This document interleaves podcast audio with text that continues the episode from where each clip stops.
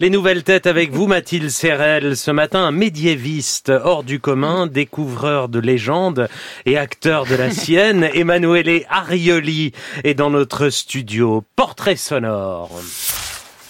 Le monde se bornait habituellement à Monsieur Swann, qui, en dehors de quelques étrangers de passage, était à peu près la seule personne qui vint chez nous à Combray.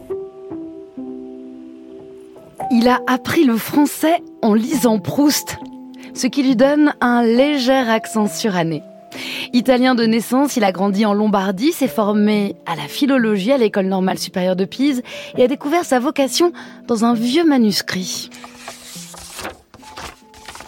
C'est dans un grimoire à Parme qu'il tombe sur les textes inconnus d'un poète mystique du Moyen Âge. Ce goût des trésors oubliés dans les livres délaissés par les autres chercheurs ne le quitte plus. Diplômé de l'école normale supérieure de Paris, de l'école nationale des chartes, c'est dans une bibliothèque qu'il rencontre son chevalier, héros oublié de la table ronde du roi Arthur. Alors il y avait Perceval. Je suis Perceval le Gallois. ôtez donc vos armes avant que je ne vous désarme. Si vous dites encore un mot, je vous frapperai aussitôt. Mais aussi Gauvin. Sire, Gauvin suis appelé. Je vous aurais salué si je connaissais votre cœur, comme c'est le mien. Ou bien évidemment Lancelot. Si Gira, Lancelot du lac, fils du roi Ban de Bénoïque. En revanche, la légende du chevalier Ségurant était tombée dans l'oubli. Je parcours cet ouvrage intitulé Les prophéties de Merlin. C'est un recueil de prédictions attribué au célèbre enchanteur. Soudain, je tombe sur une alluminure représentant un chevalier et un dragon. Après dix ans de recherche dans toutes les bibliothèques d'Europe, l'histoire complète de Séguron va enfin pouvoir être racontée partout. Livre, documentaire, BD par I, celui qui en a fait la découverte. Emmanuel Arioli, bonjour. Bonjour. C'est bon, en ancien français, ça passe ou pas Très bien. bien claqué le petit celui. Alors, quand on est médiéviste, c'est-à-dire historien spécialiste du Moyen Âge, découvrir un nouveau chevalier de la cour du roi Arthur, pardon, mais c'est le Graal. C'est un rêve, oui. c'est le Graal, c'est bien dit. Blague de spécialiste. Non, mais c'est vrai, vous y repensez encore à, ce, à cet événement magique dans votre vie et aussi peut-être pour toute l'histoire euh, du monde. Oui, c'était une grande aventure, surtout une aventure qui a duré dix ans, oui. puisqu'il a fallu collecter 28 manuscrits. C'est pas juste la découverte d'un manuscrit, mais la découverte de 28 manuscrits à travers l'Europe, conservés en France, en Italie, en Suisse, en Belgique, en Grande-Bretagne, aux États-Unis, qui m'a permis de reconstituer les aventures de ce chevalier inconnu. Donc, une vraie aventure. Vous avez donc euh, fait une sorte de roman dans le roman. On pourrait peut-être un jour écrire votre légende, Emmanuel Arioli. En tout cas, vous reconstituez l'histoire de ce Ségurant. Vous nous le présentez un petit peu. Il est euh, donc à la cour du roi Arthur. Il fait partie des autres chevaliers de la table ronde.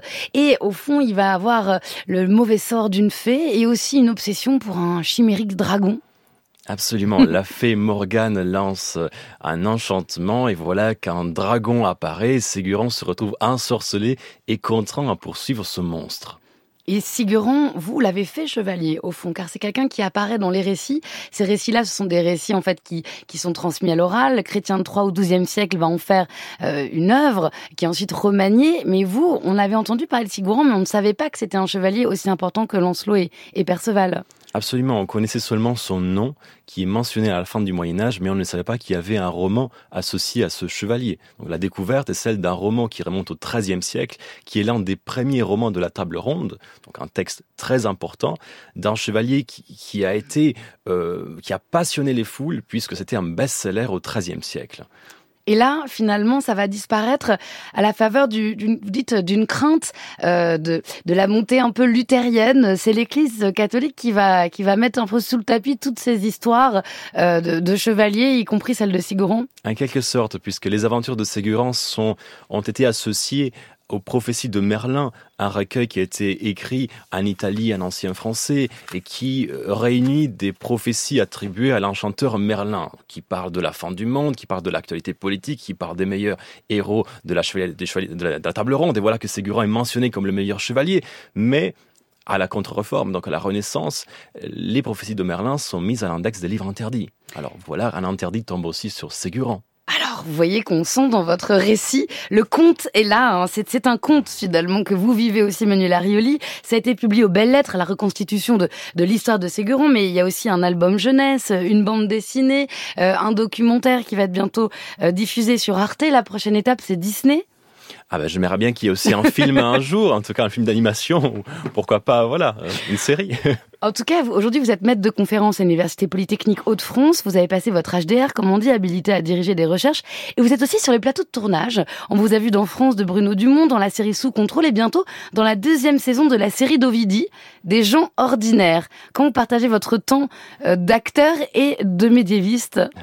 ah ben, quand je peux, je tourne parce que j'adore ça. J'adore jouer dans des films, dans des séries. Donc c'est vraiment un bonheur et j'essaye de, de concilier les deux. À un moment, vous culpabilisiez quand vous tourniez dans des films au début de votre au début, carrière. Au début, oui. Mais aujourd'hui, je pense que...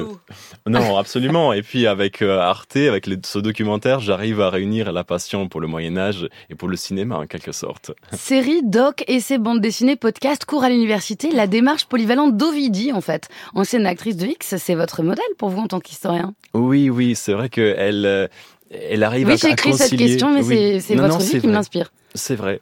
Elle, a, elle arrive à concilier euh, enseignement universitaire, BD, séries, euh, documentaires. Donc c'est vraiment un modèle dans cette polyvalence.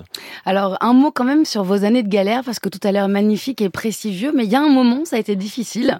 Je crois que vous avez traîné dans des squats à Barcelone, vous saviez pas ce que vous allez devenir. Emmanuel Eh ben, Arioli. vous, vous avez des informations.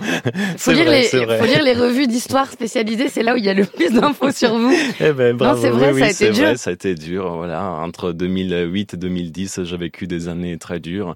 Euh, J'ai vécu dans des squats et même dans un, un van en traversant l'Europe avant de commencer à trouver une bourse d'études et commencer mes études à Pise et ensuite à Paris, donc à l'école normale, à l'école des Chartes.